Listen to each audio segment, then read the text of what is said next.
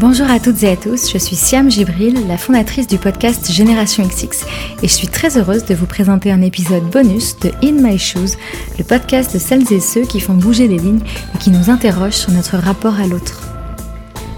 In My Shoes.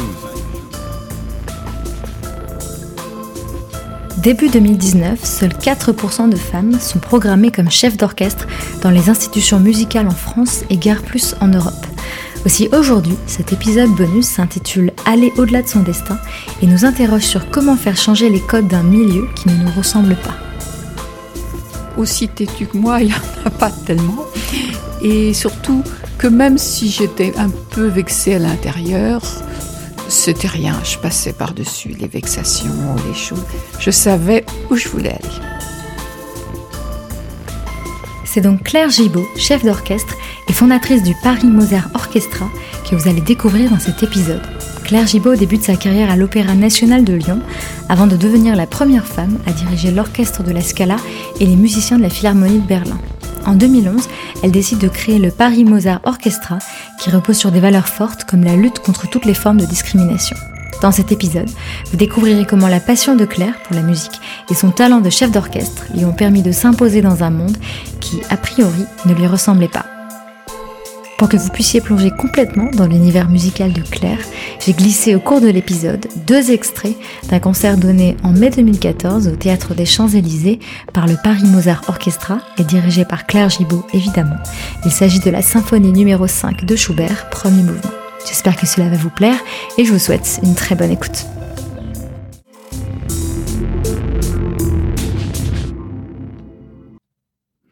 Bonjour Claire. Bonjour Siam. Merci beaucoup de me recevoir chez toi. Je suis très honorée de te rencontrer. Dans une interview de toi que j'ai lue dans le numéro 36 de la revue Travail, Genre et Société de 2016, tu as dit, ce qui est important dans le trajet, c'est de savoir comment on s'est ratatiné et comment on a construit sa propre trajectoire. C'est le chemin qui est passionnant, ce n'est pas le but, mais c'est la façon dont on habite les choses qui compte.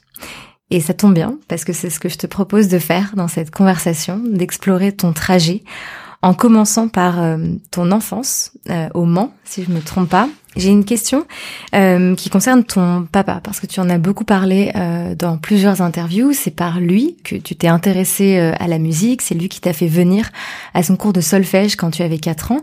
Et je voulais savoir, lui, comment est-ce que ça lui était venu, la musique? Mon papa est né dans un village de, la Sarthe, Changé, c'est à côté du Mans.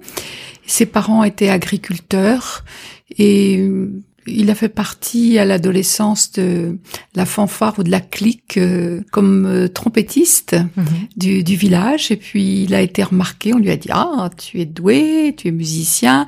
Donc il a été faire des études au conservatoire du Mans. Et au conservatoire du Mans ça marchait très bien, on l'a envoyé au conservatoire de Paris. Et voilà. Et au fond, il a mené une double vie parce que il venait d'une famille euh, très très modeste, donc, et il a été à la caisse d'épargne du Mans. Il a commencé comme simple employé.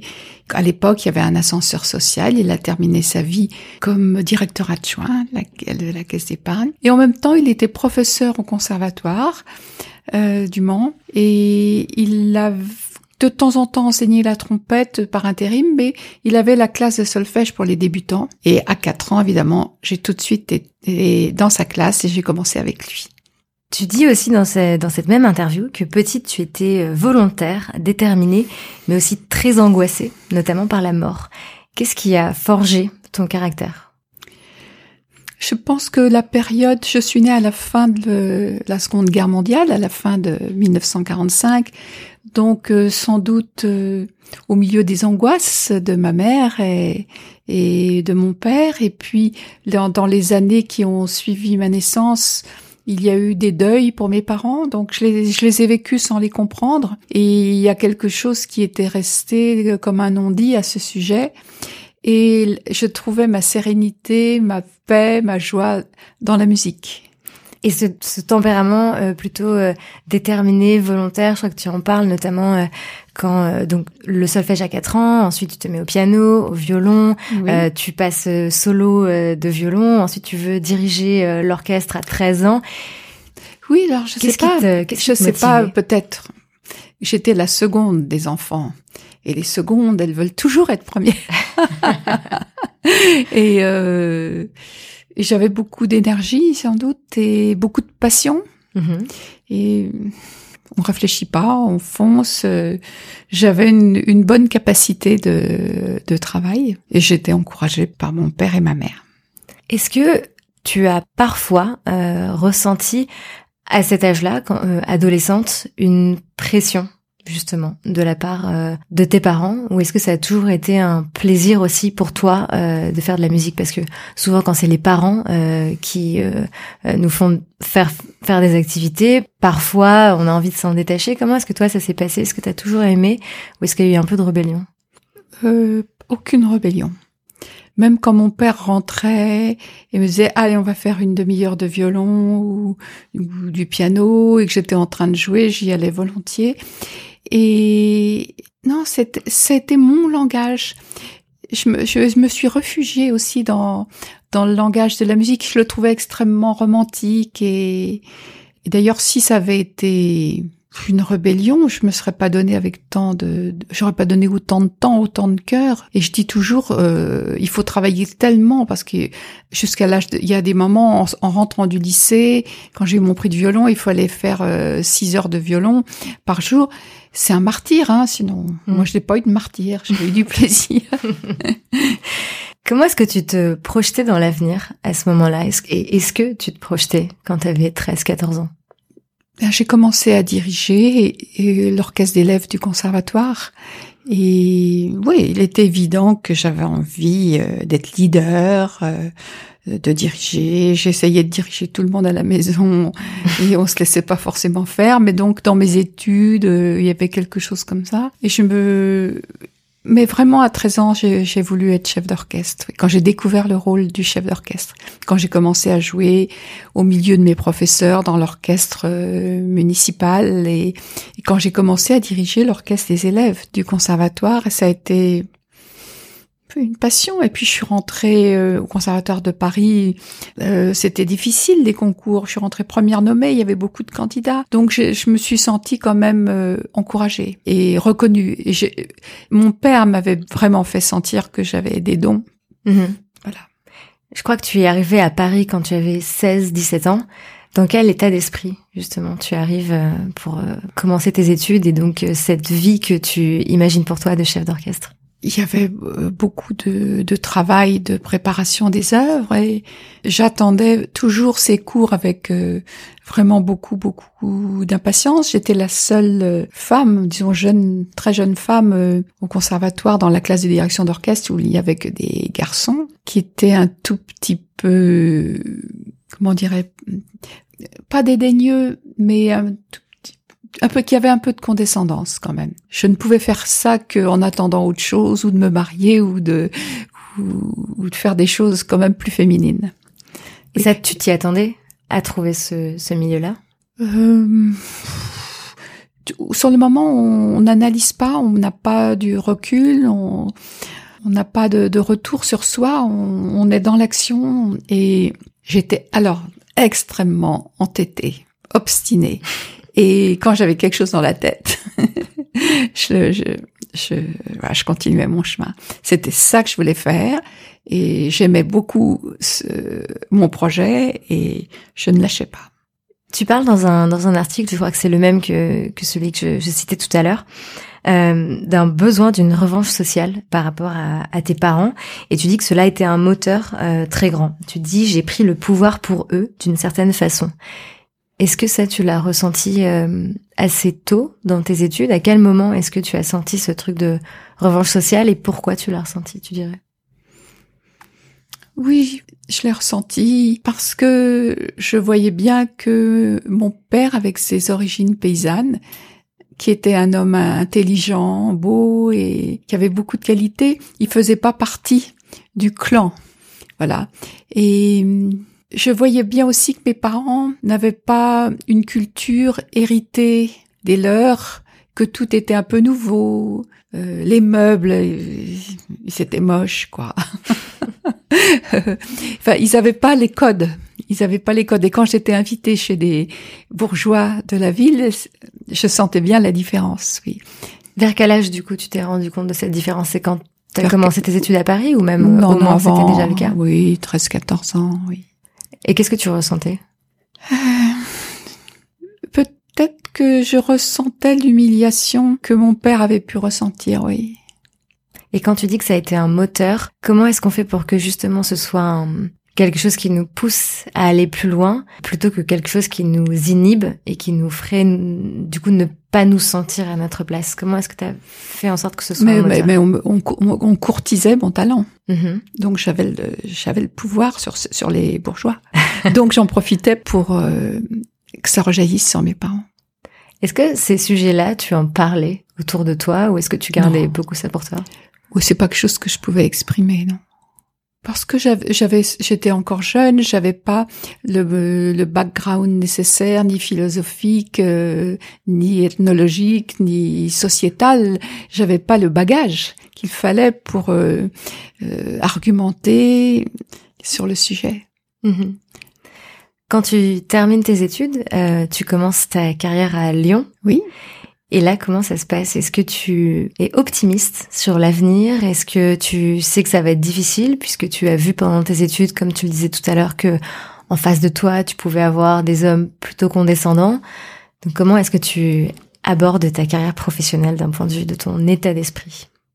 Euh, Je suis rentrée comme assistante euh, et une jeune femme euh, pas laide comme assistante, ça dérangeait pas ces messieurs. Mais euh, au fur et à mesure que j'ai pris de l'expérience, de l'autorité, j'ai dérangé forcément un, petit peu plus. Euh, surtout que à l'époque, j'avais peut-être euh, conscience de mon talent. et que je, je disais ce dont j'avais besoin, ce dont j'avais envie. Et je me battais pour y arriver, je travaillais beaucoup. Mais au début, j'ai accepté peut-être euh, ce que des jeunes hommes qui sortaient comme moi du conservatoire n'acceptaient pas c'est-à-dire euh, tous les petits boulots qu'il y a comme assistante euh, de chef d'orchestre, euh, diriger en coulisses les, des instruments, des chœurs, préparer le travail des autres, etc. Ou diriger les œuvres que les grands chefs d'orchestre ne veulent pas diriger. Et à l'époque, c'était les opérettes ou la création contemporaine. Les grandes œuvres du grand répertoire, c'était pour ces messieurs. C'était pour ces messieurs parce que toi, tu sentais que on te le donnerait pas? Non, c'est que j'étais pas encore prête. Moi, j'étais lucide. Je savais que j'avais beaucoup, beaucoup à apprendre. Mais je, je perdais pas de vue que j'apprenais pour le faire un jour à mon tour. Et à partir de quel moment ça a dérangé? Tu le disais quand t'as voulu justement avoir, euh, enfin, devenir euh, chef d'orchestre notamment j'avais lu qu'il y a une une euh, je sais plus si c'était le un des directeurs qui avait dit que si on te nommait chef d'orchestre il démissionnerait comment tu réagis quand tu te heurtes à ce genre de choses à ce genre d'injustice en fait? Je continue j'avance j'y vais quelquefois avec les larmes aux yeux mais je je n'ai jamais cédé c'est peut-être cette force incroyable qu'on a en soi et moi, je pense que dans la vie, il y a des choses qui paraissent courageuses aux yeux des autres et qui pour vous, c'est quelque chose qui est plus fort que vous. Et vous y allez. Voilà. Donc, j'ai pas l'impression d'avoir du courage.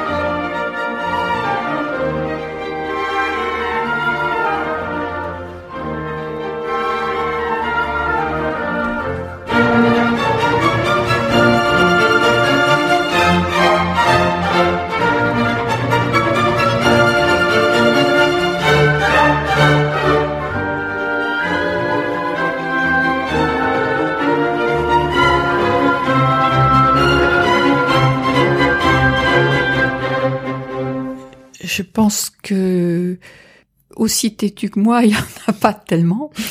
Et surtout que même si j'étais un peu vexée à l'intérieur, c'était rien. Je passais par-dessus les vexations, les choses. Je savais où je voulais aller. C'est ton ambition, tu dirais, du coup, qui te tenait? Il y avait mon ambition, oui, mon ambition et ma passion, surtout une passion. Mhm. J'adorais ce métier. Qu'est-ce qui te plaît d'ailleurs dans ce métier?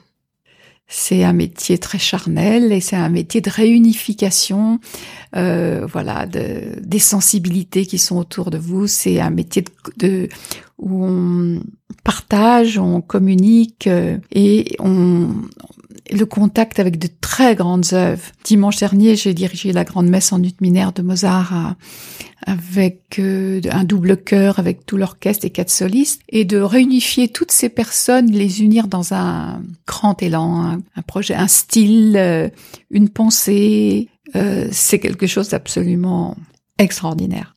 J'en suis toujours pas lassée. Hein.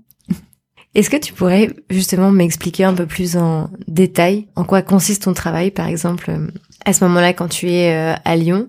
Quelle est la différence entre euh, quand tu commences et que tu es assistante chef d'orchestre et ensuite quand tu es euh, chef d'orchestre Qu'est-ce qui diffère dans le travail? Qu'est-ce que tu dois faire? Est-ce que tu pourrais me Bien. dire- m'en dire plus? Ben, quand on est assistante d'un chef d'orchestre, euh, on doit faire attention euh, de respecter les directives du celui dont on est assistant, c'est-à-dire c'est lui qui choisit le tempo, le style, euh, les dynamiques, l'interprétation, ce qu'il veut dire.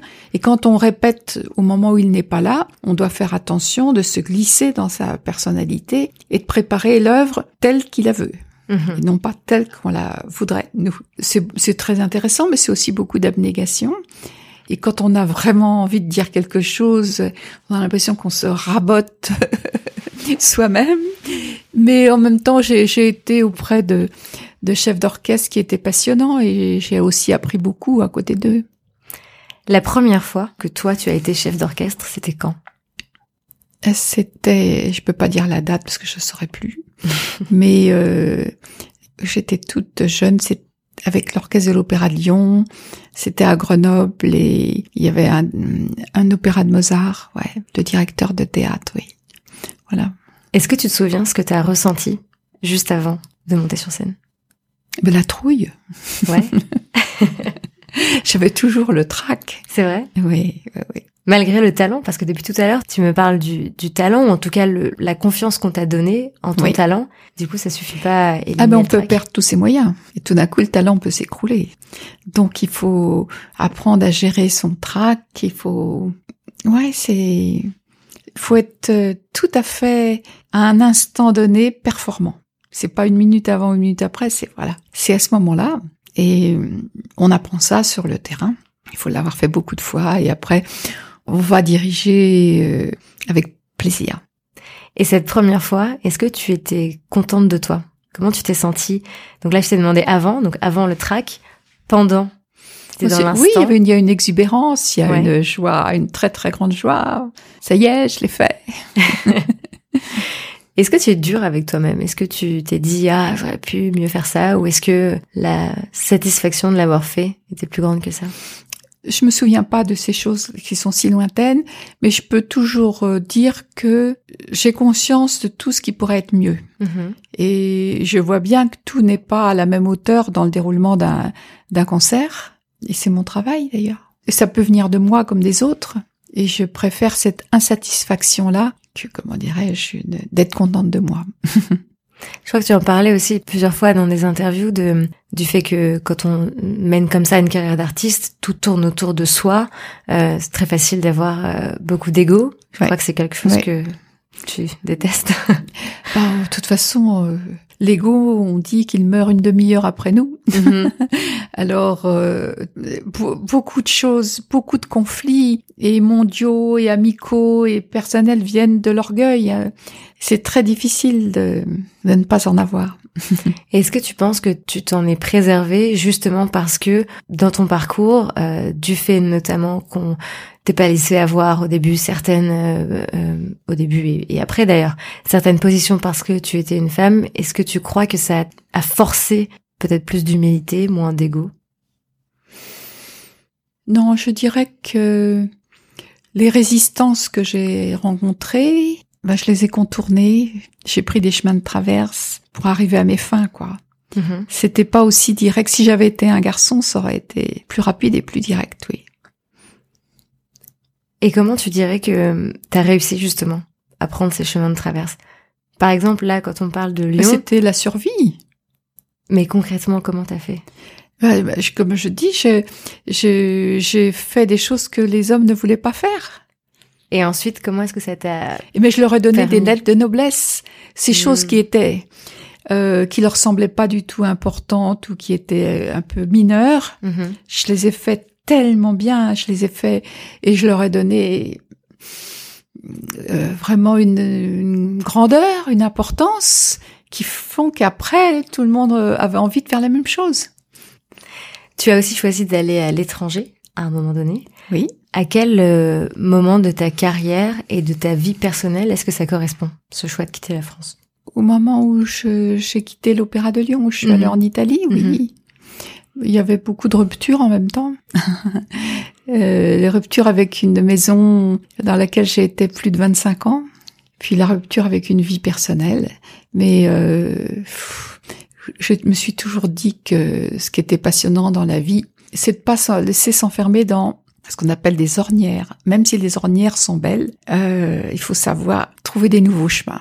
Et au fond, je suis une aventurière, ça je le sais. Et j'aime le risque aussi. J'aime ce petit frisson-là, oui. Et quand tu arrives en, en Italie, est-ce que là, c'est différent? Est-ce qu'il y a quelque chose de nouveau à construire? Comment ça se passe? Ah, ouais, j'arrive aussi à un moment où il n'y a pas du tout de femmes chefs d'orchestre. Donc, euh, waouh.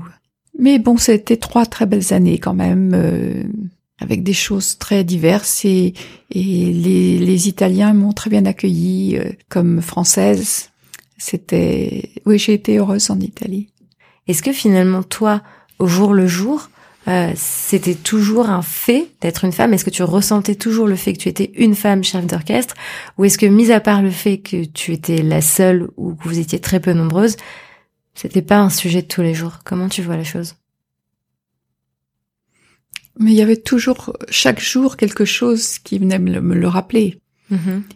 ou c'est des paroles de, de musiciens, ou dans le travail, euh, euh, il y a toujours quelque chose, ou au contraire des compliments sur votre physique, ou vo- que- ce qui n'a rien à voir avec le métier qu'on est en train de faire. euh. Je me dis que quand on, on rappelle à quelqu'un euh, toujours une caractéristique, que ce soit euh, son genre, que ce soit son origine sociale, son origine, euh, peu importe, c'est difficile ensuite de se définir autrement que par ça. Enfin, on a l'impression d'être toujours défini par ce prisme uniquement. Et j'ai l'impression que tu as réussi à t'en détacher. Euh, Je sais pas si j'ai réussi à m'en détacher, je sais pas. Mais en tout cas, hum, ma lutte pour donner plus de place aux femmes, je- c'est euh, avec les hommes qu'il faut, je pense qu'il faut le faire, c'est pas contre eux. Et en, en créant le concours euh, de direction d'orchestre euh, avec la Philharmonie de Paris, ce concours qu'on a appelé la Maestra, c'était pas pour éliminer les hommes de ce métier, c'est évident.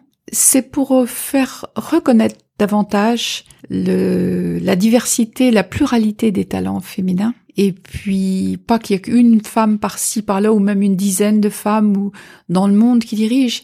Il faut que ça soit quelque chose qui devienne naturel et qu'il y ait 50% de femmes qui dirigent. Euh, vous pensez qu'en France, il y a seulement 4% de femmes qui sont programmées Mhm. dans les institutions musicales françaises. Et là, comme membre du jury, j'ai dû sélectionner sur 220 candidates, j'ai dû en sélectionner 12. Mhm. Eh bien, j'ai été émerveillée du talent, des talents que j'ai que j'ai découverts de femmes inconnues qui sont extrêmement talentueuses, bien plus talentueuses que des hommes qui sont à des grands postes. Et je me suis dit, mais comment est-ce possible?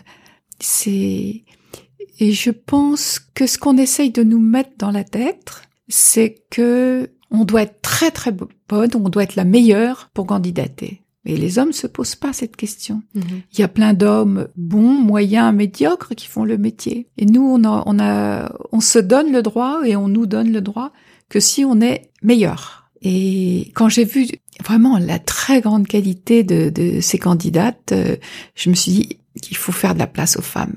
C'est vraiment un métier pour les femmes. J'avais raison. Donc en fait, ce qui t'a permis, euh, j'ai l'impression de justement pas te laisser définir ou pas te laisser écarter parce que tu étais une femme, euh, c'était d'assumer pleinement ta place et de te dire que si en fait tu savais au plus profond de toi que en tant que femme tu avais complètement ta place et ça t'a aidé, j'imagine, Oui. à ne pas te laisser mettre de côté. Oui, et puis il y a aussi une chose, je me disais cette semaine, qu'il faut dépasser son propre destin, il faut Mhm. dépasser ses propres frustrations, ses propres déceptions aussi, pour, je sais pas, être solidaire de, de, de toutes ces femmes qui sont en devenir et qui ont toutes les qualités pour être des très grandes.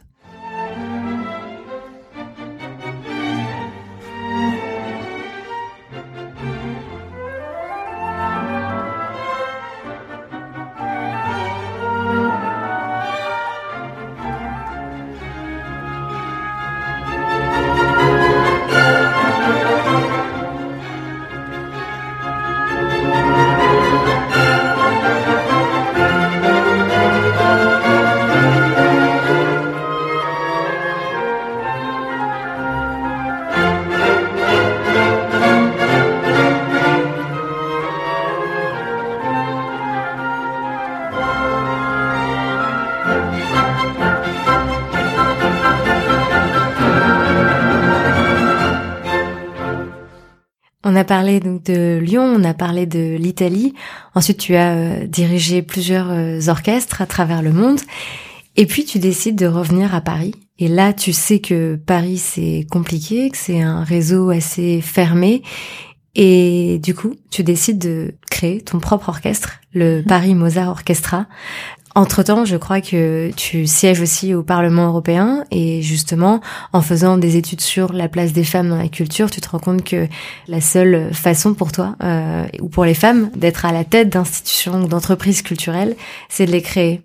Est-ce que tu peux me parler de ce processus de création de l'orchestre? Comment ça s'est passé concrètement entre le moment où tu t'es dit je vais le faire et le moment où tu l'as fait? Oui. Au fond, je l'ai créé cet orchestre parce que j'avais envie de retourner entièrement dans la musique. La parenthèse du Parlement européen, elle a duré cinq ans. Elle est arrivée parce que je, je butais contre le plafond de verre et que j'en étais meurtrie. Et là, j'ai mieux compris les processus. Donc, euh, en effet. Donc, au fond, je, je créais pour refaire de la musique à temps complet. Aussi, j'avais vu le- les excès du marketing. C'était pas pour gagner de l'argent, c'était pas pour devenir célèbre, c'était pas non plus pour développer une carrière internationale, c'était un moment où je voulais euh, faire de la musique avec euh, une grande profondeur, si possible, une grande qualité d'interprétation et m'entourer de grands musiciens. Donc il fallait qu'on se réunisse autour de valeurs. Et quand j'ai pris la charte des droits fondamentaux européens, je m'en suis servi aussi pour créer une charte que tous les musiciens devaient euh, signer. Je voulais qu'on soit réunis autour de, de choses. D'abord que la lutte contre toutes les formes de discrimination. On peut dire le, aussi bien, bien sûr, la discrimination sur l'orientation sexuelle ou politique ou, mais sur l'âge aussi, sur le handicap et sur euh, beaucoup de choses. Bien sûr que j'ai été très vigilante à la parité femmes-hommes au poste de responsabilité. Si on n'est pas vigilant, si on n'y fait pas attention tous les jours, ça dérape vite parce que les réseaux sont ainsi constitués que si on va à la facilité, on prend les réseaux qui marchent déjà, qui sont les réseaux masculins. Et puis une égalité de salaire entre les, tous les musiciens et le chef. Ça, c'était quand même assez nouveau. Mhm. Et puis donner des facilités pour euh, l'éducation des enfants aux jeunes parents qui, quand on travaille le soir ou en week-end, pour avoir des remboursements sur pour le babysitting. Enfin, il y avait beaucoup de choses dont j'avais pris conscience et je voulais que ça soit un style de vie en même temps qu'un style de musique et que la recherche de la perfection artistique se fasse pas au détriment de de la perfection humaine que je voulais que qu'on avance avec les, ces deux mains là quoi et ça a beaucoup touché de, de grands musiciens donc j'ai fédéré autour de moi une équipe extraordinaire qui certains sont des, des musiciens euh, libres, comme on dit, freelance, mais d'autres appartiennent à des grandes institutions. Et j'ai vite compris que dans ces grandes institutions, on ne leur parle pas de ça, qu'ils sont des, des numéros, qu'ils participent à aucune décision, et que le fait d'être solidaire, euh, d'être, de participer au choix ou des programmes ou des autres euh, qui participent dans l'orchestre, et qu'on soit vraiment une une communauté ça apportait quelque chose à la musique euh, tout à fait particulièrement. Quand on va jouer à la prison de Fresnes, il n'y a pas un musicien qui manque. Mhm. Pourtant, c'est éprouvant, moralement, mais aussi physiquement, parce que entre la porte d'entrée et la salle où on doit jouer, avec toutes les, les sas de sécurité qu'on doit passer, on met deux heures hein, pour y arriver. Et pour sortir, ça va un petit peu plus vite, mais c'est pas non plus si rapide que ça. Il faut pas être claustrophobe, quoi. mais c'est un bonheur de communiquer. Et hum, au début, quand j'ai créé l'orchestre, les musiciens ne savaient pas beaucoup dialoguer. Ils l'avaient jamais fait, ils avaient jamais appris. Et au moment où on était dans des concerts dans des zones de la banlieue les plus difficiles, hein, quelque, on peut dire défavorisées, ou à la prison ou à l'hôpital.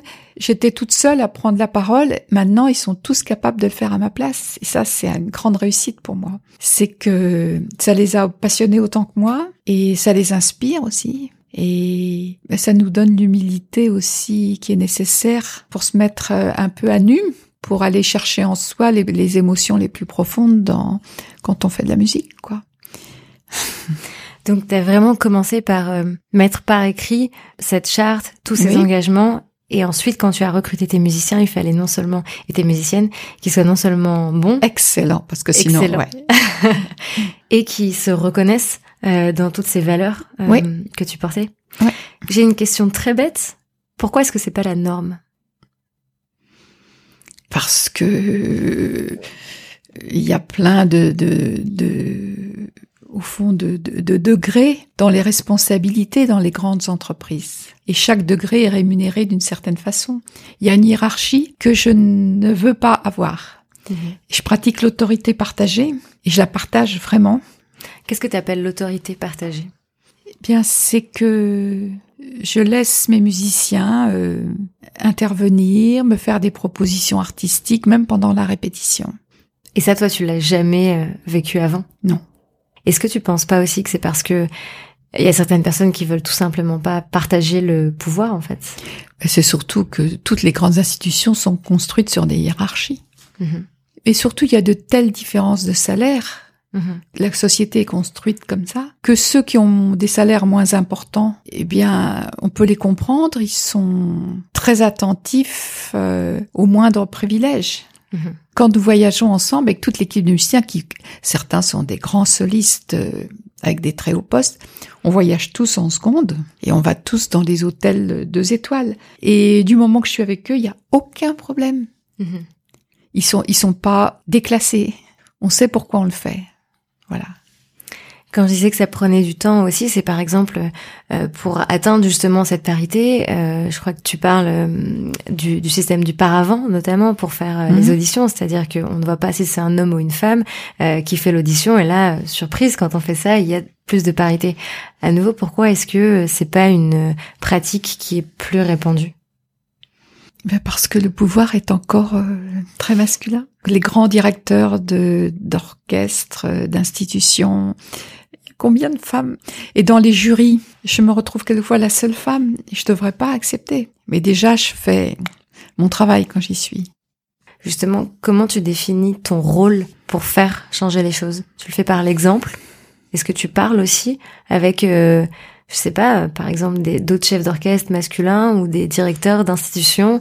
Est-ce que tu parles avec eux aussi pour les convertir peu à peu? Comment est-ce que tu appréhendes ton rôle? Bien, il y a ça justement. Ce qui est extraordinaire, c'est qu'il y a d'autres jeunes femmes qui sont en train de créer leurs orchestres et qui me demandent si elles peuvent utiliser ma charte mhm. et si elles peuvent être les petites sœurs du Paris Mozart Orchestra. Génial. Et ça, je trouve ça formidable. Parce que moi-même, euh, j'ai appris beaucoup de Claudio Abbado mhm. et le nom du Paris Mozart Orchestra, euh, je l'ai choisi avec la bénédiction de Claudio Abbado qui avait fondé l'orchestra Mozart di Bologna. Et on avait dit que ça serait la, la première petite sœur. Et c'est à moi maintenant de, de léguer. du coup, tu crois beaucoup à la, ouais, c'est ce que je disais, à l'exemplarité puis à la transmission ensuite. Oui, je pense que, que parler, ça suffit pas. Il faut faire voir qu'on fait. Mhm. Ce truc de, si on veut pas vous donner votre place, il faut la créer. À quel point euh, ça définit ton parcours euh, bah, C'est-à-dire qu'il faut créer une place qui ressemble à une image personnelle et non pas se fondre dans une société toute faite avec ses cadres et son marketing et, ses lois, dans lequel je pense beaucoup d'artistes sont malheureux, mais ils peuvent pas faire autrement. Euh, voilà, il y a les agents, il y a les directeurs d'institutions, etc. Et ils doivent, ils doivent se courber à ce qu'on leur demande.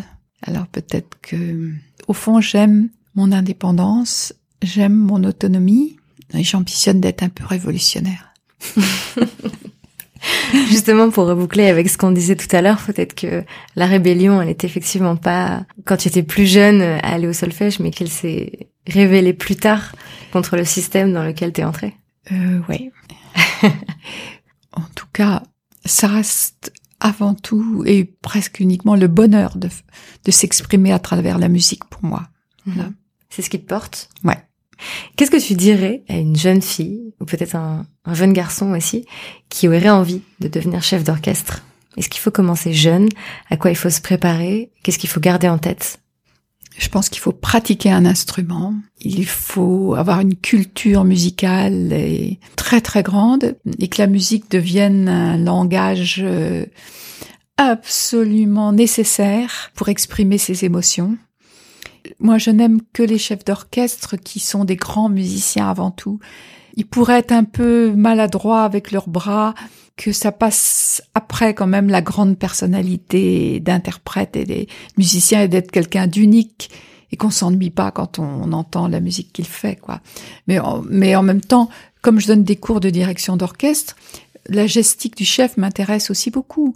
C'est, par exemple, je vois bien que pour chez beaucoup de jeunes, c'est toujours le corps qui est un frein et apprendre à ce que le geste soit techniquement très lisible et très efficace, ce n'est pas très difficile, mais apprendre à ce que le geste incarne avec simplicité, mais toute la couleur de tes sentiments, de ta conception de l'œuvre, et que dans ton geste, on, on perçoive tout ça, ça c'est autre chose. Deuxième question. Qu'est-ce que tu dirais aux personnes qui justement se sentent, euh, enfin, à qui on fait sentir qu'elles n'ont pas leur place dans un milieu, qui se sentent en minorité, mais qui ont envie de persévérer, comme toi ça a pu t'arriver? Qu'est-ce que tu leur dirais? Bah, il faut être têtu. il faut pas lâcher. Il faut pas lâcher. Il n'y a pas de raison.